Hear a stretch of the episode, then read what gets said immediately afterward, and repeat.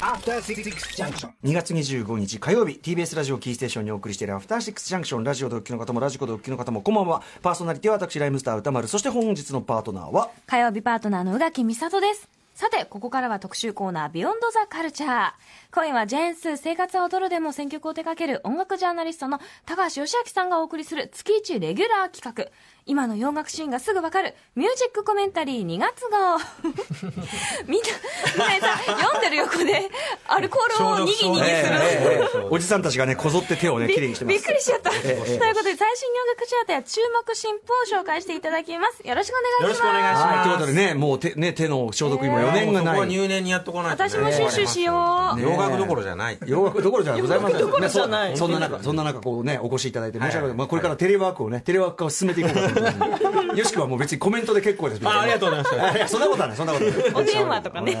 それでも使っていただけるならはい嬉しいですよ、実はですね、えっと、はい。あえっと、火曜日、このミュージックコメンタリーやるの初めて。あそうです。で、で、宇はい垣さんとこうやって。宇垣さんとあのね歌丸さんが休んだ時2回ぐらい代はい打でやって。代打でっていうことがあるけども、まあ、本ちゃんの特集では初めてということで。あとこれ3か月ぶりなんですよああ、そもそも。これまで年末飛ばして、あと1月はあのグラミー賞の,、あの結果レポートだうんったんで、うん、そうかそうかそうか、久々にこのフラットなそうですね、最新洋楽情報はいはい。ちなみにですね、うん。えっと、この番組ほらあのアンドリュー、えっと、ウェザーホールさん、はい、ウェザーホールさん。えー2月17日にはい。お亡くなりになったのはい。かな、はい。あのーの、まあ、訃報に関して、まあうん。そのあんまり僕は詳しくないから、えーでコマトレックが詳きっと詳しいからレックさんマンチェスター周マンチェスター辺とか詳しいマンチェスター州、これね、よく話題に出てくるから、うんで、まあ、聞いてたはいらしいんだけど、はいはいはいそしたらやつが、いや、それはもう高橋義明さんに、この、この、なんかみんながバトンをこう、ね、渡していくという。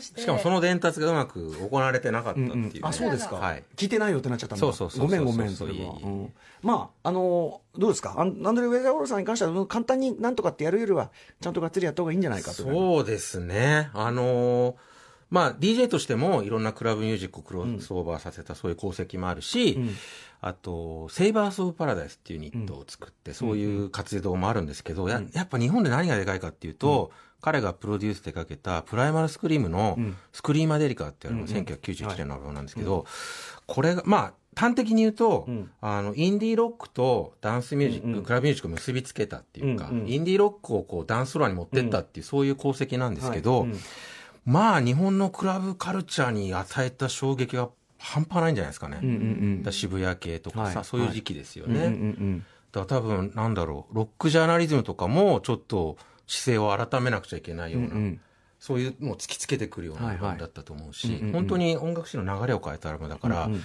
本当に曲をかけてん、じっくり解説して、特集した方がいいんじゃないかなと思います。カルチャートークでもいいから。うん。もうだから、よ、よし君よろしくお願いしますよ。あ、俺がやるんですか、うん、いやだってこれ一番それ洋楽 ねお欧米欧米音楽はやっぱりねよし君したわかりましたうんわかりました。はいはい。はい。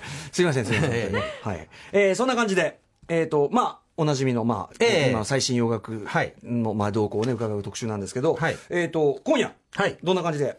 あのね、今、ヒップホップ、R&B、ブラックミュージック全盛の時代な、ですけど、そういうロック、不遇の時代に、ロックバンドがどう戦ってるか、それをちょっと見ていきたいと思います。はい。はい。では、お知らせの後お話を伺います。Junction.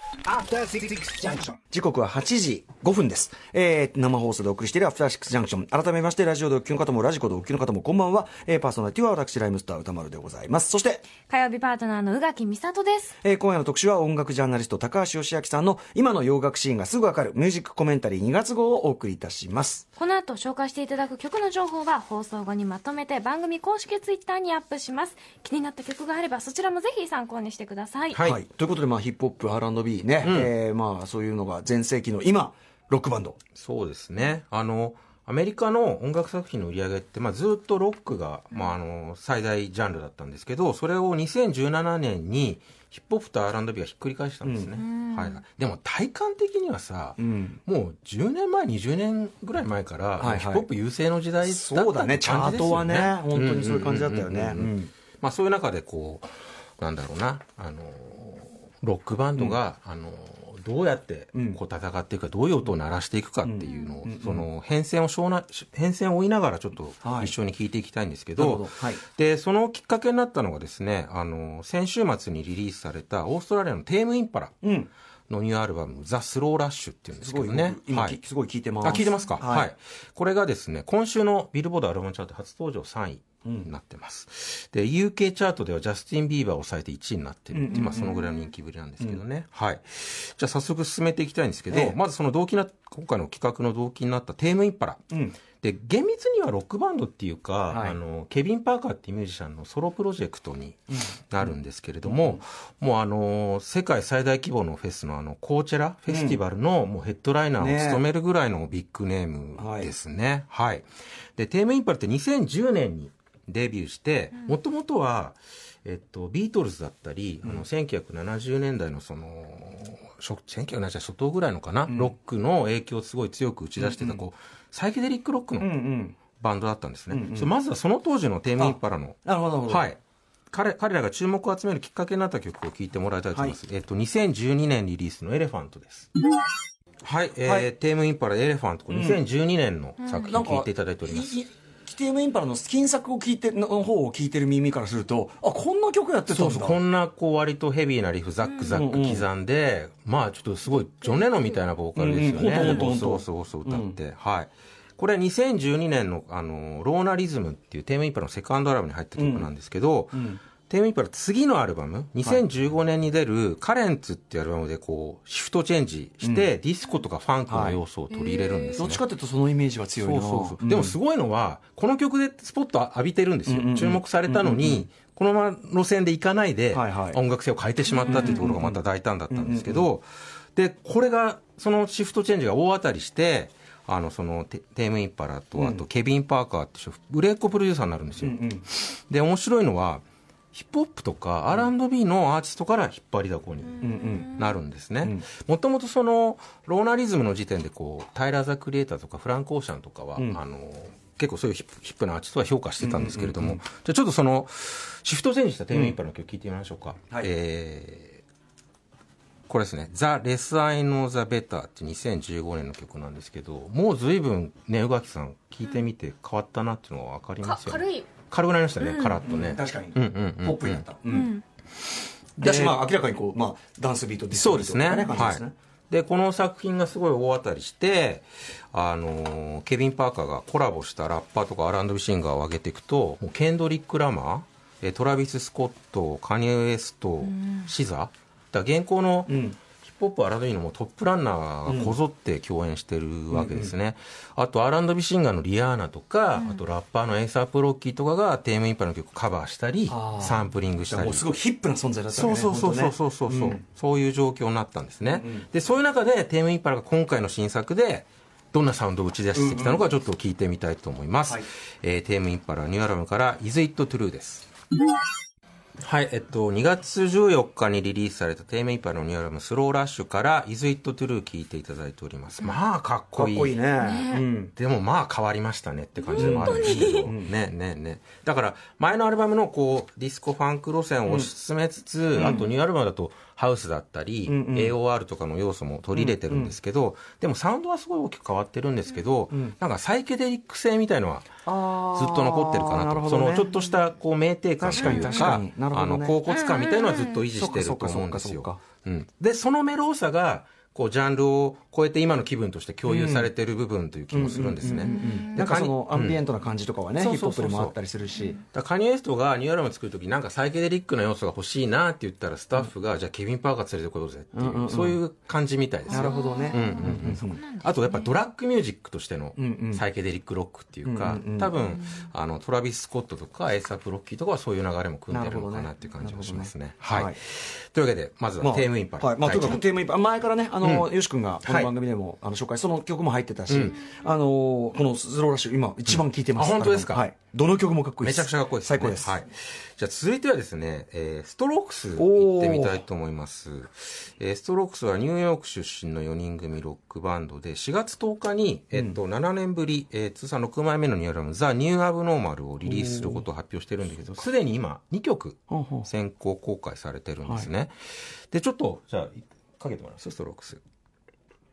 はい。これ、ストロークスのデビュー作ですね。2001年にデビューして、これ、えっと、なんだっけ、ラストナイトって曲なんですけど、あの、ストロークスは2000年代初頭に盛り上がった、こう、ロックンロールリバイバルっていうムーブメントを牽引してたようなバンドなんですけど、まあ当時から、まあ今の状況と似てるんですけど、ヒップホップとか、R&B とか、あとミクスチャーとか、あとロックも、あの、割と、レディオヘッドみたいな、ちょっとエクスペリメンタルっていうか、実験的な要素の強いバンドとかがこう優勢で、こういうシンプルでストレートなロックンロールはちょっと衰退気味っていうかね、だったんだけど、このストロークスが出てきたことによって、その、こういうシンプルなストレートなロックンロールがちょっと盛り返したっていう、そういう背景から出てきたバンドなんですね。まあ、ベルベットアンダーグラウンドとかのチルドレンだと思うんですけど、あ、ニューヨークだしね。うん、でストロークスってアルバムごとに微妙に新しい要素は取り入れてってるんですけど、続いてちょっと聞いてもらいたいのが2013年に出した、えーカウント・ザ・カムダウン・マシーンっていうアルバムのオープニングを飾ったタップアウトって曲なんですけど、ちょっとデビューからこのラス今かかってるラストナイトからこう12年結構経ってるね。うん。うん。経ってストロークスがその音楽シーンの動向を見せながらこうどういうふうに音楽性を変えていったかを聞いてもらいたいんですけど、はい。やっぱりねテームインパラと同じように、ん。ちょっとディスコとかやっぱダンスミュージックによるんですよね、でこれから聴いてもらう曲は多分マイケル・ジャクソンのほう。「あの Wanna Be Startin' Somethin'」をモチーフにしてるんじゃないかなと思います、はい、じゃあちょっと聞いてください。ストロークスで Tap Out ですはいストロークス2013年の作品で Tap Out 聞いて頭でさ、うん。ギョイーンとか言ってさ、一ロックですみたいなことやったらさ、突然またディスコが始まる。そうだよね、やっぱディスコ。なんだよね。なんだよっていう、その、でもまあ、かっこいい。かっこいい。はかっこいいかっんですよね。こいいし、そのやっぱ、やっぱロックバンドがやるディスコのかっこよさっていうかうんうんうんうん、まあニューウェーブ的な、かっこよさが。まあ大好物ですよ、それは。うん。で、ストロークスのボーカルのジュリアン・カサブランカスっていう人がいるんですけど、この同じ2013年に、その、ディスコリバイバルのその決定打になったダフトパンクのランダムアクセスメモリーってアルバムに彼は参加してるんですよ。ボーカリストとして。そうだそこで影響を受けたのか、なっていうのもあるのかもしれないですけどね。あでも全然そそのムーブメントの中の人でもあるわけだ。そうですね。なるほどでもこの「 Comedown Machine」っていうアルバムは全体的に割とダンスミュージックに触れたアルバムなんですね、ストロークスの。でそんなストロークスがこのアルバムに続く作品ですね。この4月に出る予定のニューアルバム「ニューアブノーマル」でどんなサウンドを来るかなんですけど。ね。どう来る？で先行公開今2曲公開されてるんですけど、そその中から「バッド・ディシジョン」っていう曲聴いてもらいたいんですけどこの曲面でですねストロークスが誰にプロデュースを委ねたかというと、ん。リック・ルービンなんですよ。おおそうきたか。11日の重鎮で、80年代からそのなんだろうなヒップホップとロックを結びつけたような人なんです、だからヒップホップ時代のロックサウンドを作ってきたような人かな、し、まあ、ヒップホップのサウンドも革新したし、そうですね。そしていまだに第一線っていう化け物みたいな人そうですそうそう。そう、果たしてどんなどんな来るでしょうか。ああ楽しみ。やべじゃあ行きましょう。じゃあストロークスで Bad Decision です。はい。ちょっと意表をつくストレートなロックンロール4で、月リリース予定のニューアルバムですね。 New Abnormal から先行で配信されている Bad Decisions 聞いていただいておあります。のーリック・ルービンってさ、いろんなもちろんサウンド作れて、はいで、いまだに、例えばすげえアバンギャルドなね、音も全然やるじゃで、ない。実際ストロークスもう一曲公開されてる、アット・ザ・ドアっていう曲は、ビートもギターもないんですよ。キーボードがビビビビってなってるだけで、そういうやつだ。それで歌ってる感じで、さすがにここでかけるのどうかなと思ってやめたんですけど。なるほどね。えーじゃあ、アバンギャルドウォークもやってるんだけど、で、今回のニューアルバムもうジャケットが公開になってるんですけど、バスキアなんですよ。おお、で、あの、リック・ルビンプロデュースじゃん。だからなんか80年代のなんかニューヨークカルチャーのトリビュートみたいなのなのかな。80年代初期ニューヨークか。そうそう。一番で最近ストロークスライブでトーキングヘッズのカバーとかもやってるらしいので、もしかしたらそっちの方向になるほど。だからさっき言ったやっぱニューウェーブ感とか、うん。ね、そういう感じを、うんうん、やっぱ感じるのは当然な感じなのか、あとやっぱリック・ルービンってどんなやり方するにせよ、やっぱ常に初期衝動の人っていうか、あの、そのジャンルの一番初期衝動的なかっこよさみたいなのを常に引っ張り出して、うんその時代にふさわしい形でアップデートしてみせる名人だと思うから、まさにこれなんかさ、ストロークスなんかもうすでにベテランの部類だと思うけど、なのにこの青臭さをちょっとねデビュー当時の青さをまだちゃんとね、残してる感じがしますよね。それが素晴らしいと思うわ。はいはい確かに確かに、うんかっけえ。かっこいいですね、みんなね。はい。じゃあちょっと最後3組目いってみます。はい3組目は、えー、ザ・1975あ、えーイギリス・マンチェスターに、えー拠点を置く4人組ロックバンドで、はい、好きです、すごく。あ、好きですか、はい。あの、まあ、今を生きるロックバンドとしては一つの、まあ、理想像を前紹介したよねししてます、してます。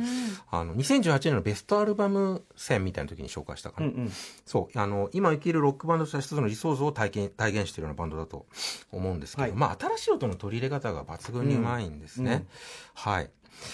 で、彼らが4月24日に、えー通算4枚目のニューアルバム、 Notes On A Conditional Form をリリースする予定になってます。はい。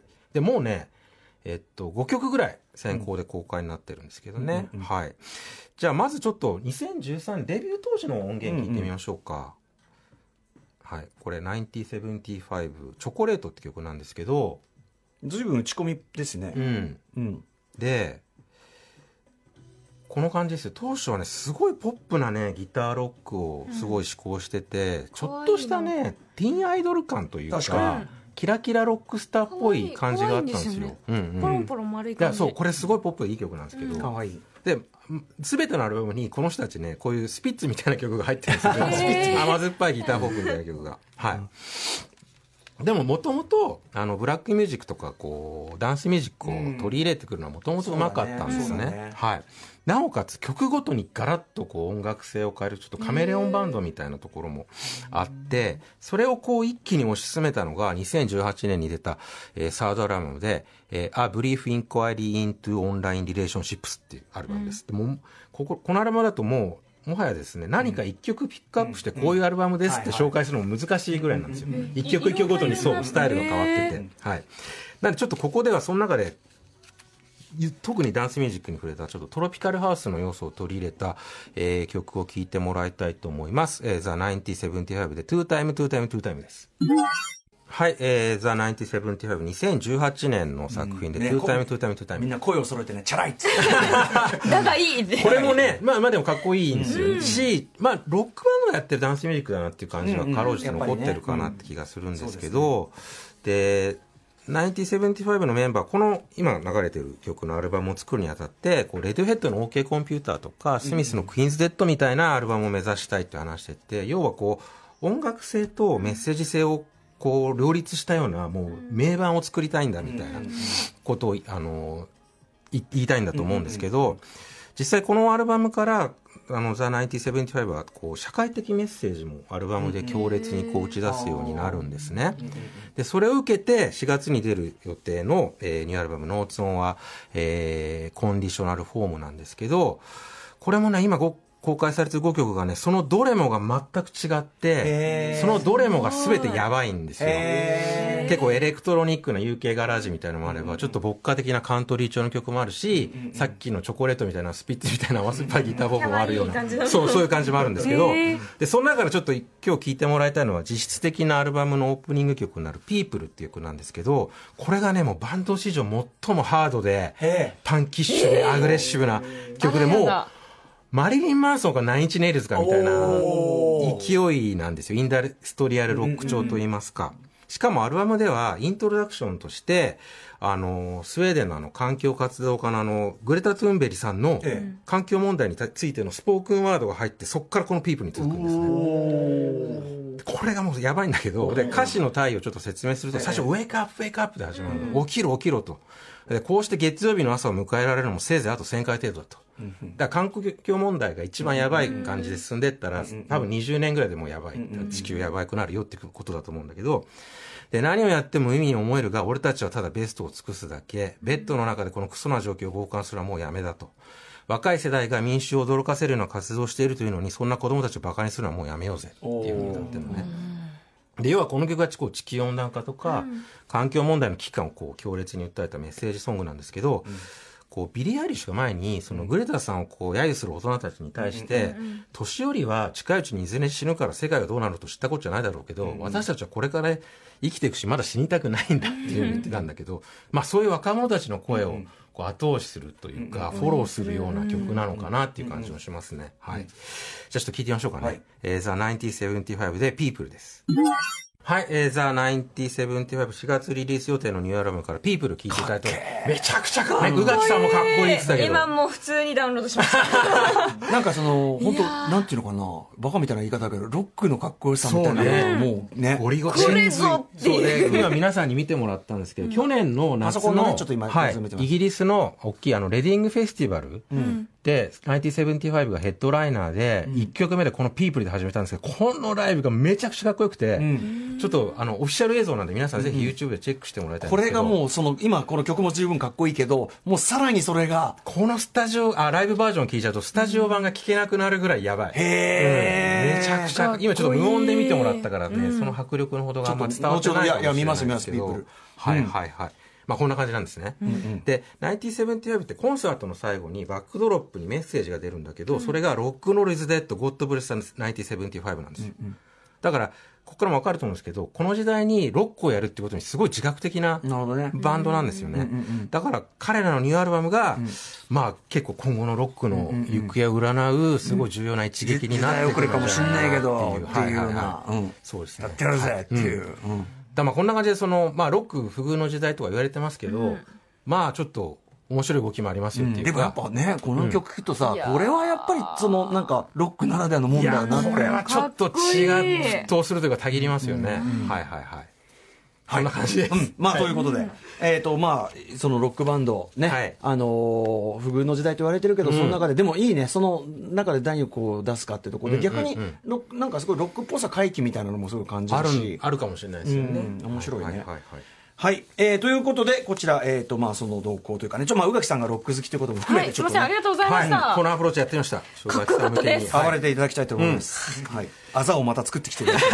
謎の、これ、ウォッシュするのに最高の曲ですよ絶対飛びますよ。ね膝に謎のあざを作ってく飛る。ぶ。私は飛ぶ。さあ、ということで、えーここから後半は、えっ、と、まあ、よし君注目の、はいえー作品とかね、ご紹介いただくはい、感じで洋ございます楽シーン。洋楽シーン。紹介していきます。はい。いいですか？あ早速行きましょう。はい。えー一曲目はですね、えー村正の、出た。えーノーホープジェネレーション。これ1月17日に出たニューアルバム、RYC の収録曲です。村正前、はい。紹介しましたね紹介してね、去年の俺が。11月から。うん。あれもかっこいい。ちょっとあれもポストパンク風風のね、えっさと、Deal with It って曲か。そうそう、やべえ。ラッパーをフィーチャーね。こういうバンドやりてえみたいな。あれもまさにね、そういう初期衝動的なノリがありましたけど、歌丸さん大絶賛ですけど、はいで、あの時はまだアルバム出てなかったんですけど、で実際に届いたアルバムが、まあ、まためちゃくちゃ素晴らしくてですね、まあ、今年の年末には間違いなく、ベストアルバムの1枚として上がってくると思うんですけど、はい。で、これもやっぱりね、いろんなタイプの曲が入ってるんですね。うん。ちょっとハウスっぽい曲だったり。。いろんなことできるもんね。うん。でもね、アルバムの全体のトーンとしては、やっぱりパンクなんですよ。おーで、タイトルの、アルバムタイトルの RYC って、 Raw Youth Collage の略なんですね。うんどういうこと？青春時代の生々しいコラージュみたいな意味なんですけど、まさにそういうなんか、こう、ちょっとノスタルジアをうん。感じる青臭さっていうか、やっぱ青臭さだね。そうそう、そういうアルバムで、この曲はちょっと、ジョイ・ディビジョンとか、キュアとか、そういうノリがあるかなと思います。いいじゃんはい。決まってるじゃん。じゃあ行きましょうか。行きましょう。えー村正でノーホープジェネレーションです。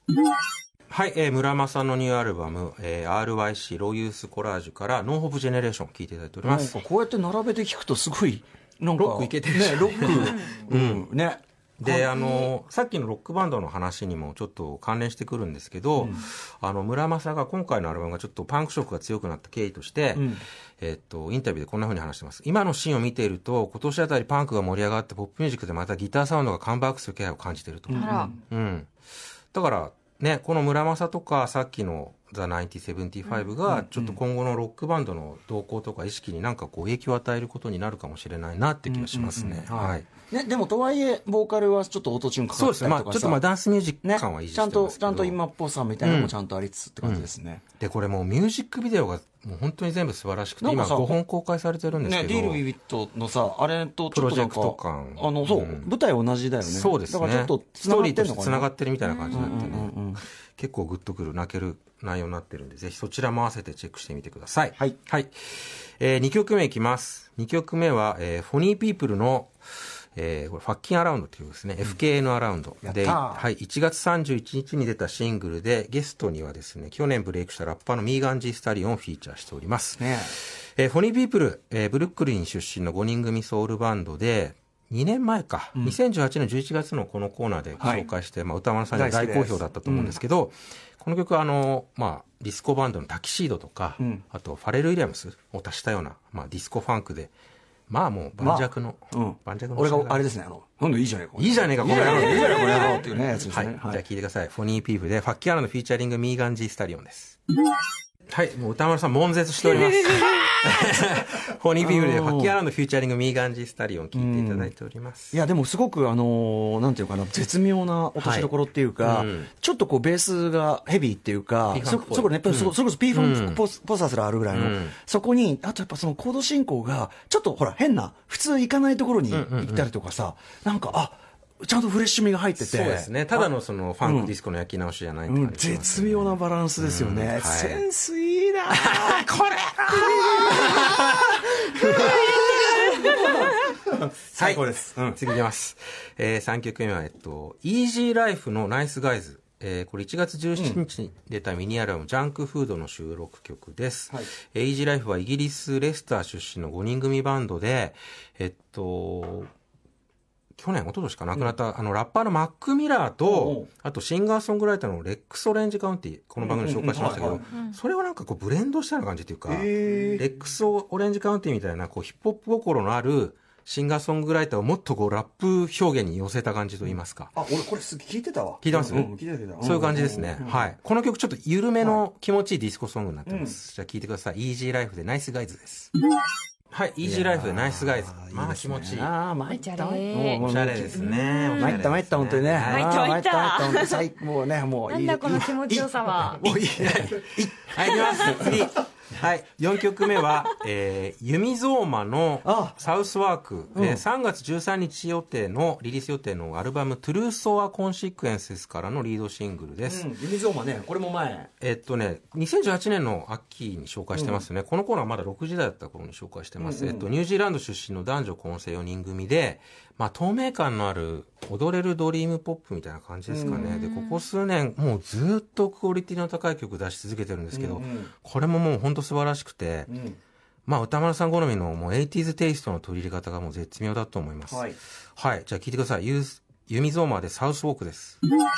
はい。えー、ユミゾーマで Southwark ドリーミーですね。いいですねいいしまたビデオが、はいあの、多分わざともあると思うけど、あの、やる気あんのかっていうこの、ぬるーぬるいビデオが、これもでも、これすらもうキュートに見えるところおしゃれに見えますよね。うん、素晴らしい。はいはいうんアルバムきっとすごいことになってる、なると思いますので、ちょっと。今先行で3曲、3、4曲ぐらい3曲公開されてます。はい。いいとすら言わない。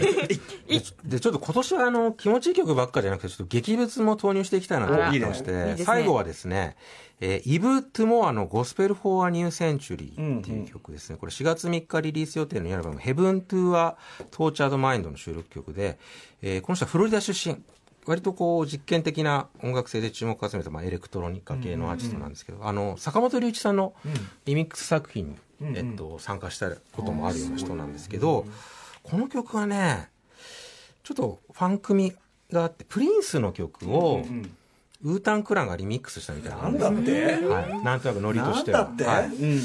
ちょっとじゃあ聞いてみてください。はい。えーイブトモアで Gospel For A New Century です。はい、えーイブトモアで Gospel For A New Century 聞いていただいてます。いやーあのまさかの大絶賛。うん、あの、えっと、いやいや、全然全然、あの、ありがとうござい特に、ます。特に、うん。あの、もちろん曲入ってからもかっこいいんだけど、あの、割と普通に展開してきてくれて安心したけど、あの、頭の不穏なループのとこ、確かに、レザミもあるし、あるし、でもちょっとメロ、それこそ教授っぽいメロが入ったかなっていうのもある、あったかと思いきや、みたいな。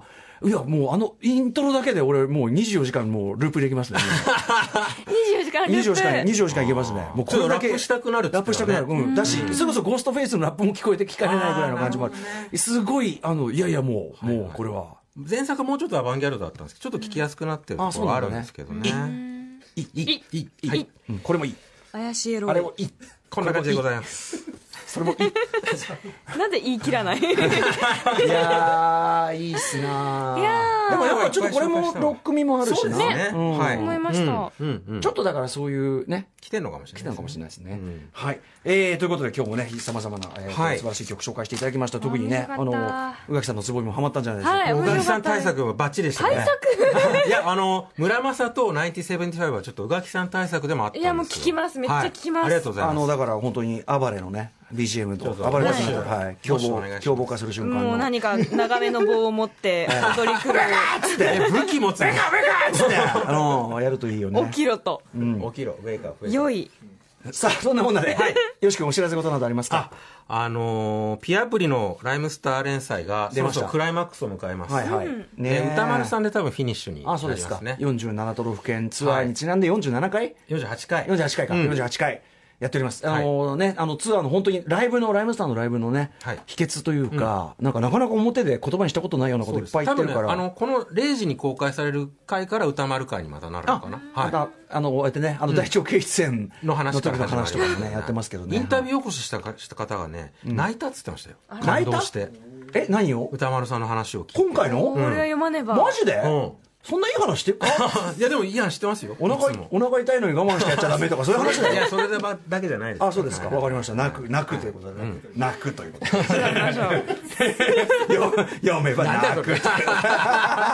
嫌な感じにしなくてもいいじゃもう本当に。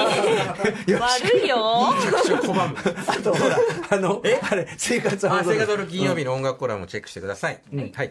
ですかね。まあでも、あの、相変わらず最高でございます。あありがとうございます。ありがとうございました。ということで、えー高橋義明プレゼンツ、今の洋楽シンガーすぐわかるミュージックコメンタリー2月号でした。またよろしく。はいありがとうございましたそして明日のこの時間はエッセイスト漫画家レポーターの島尾真帆さんによる月刊島尾アワーです。一番パンクなコーナー。レポーターになったんだ。Station. After Six Junction.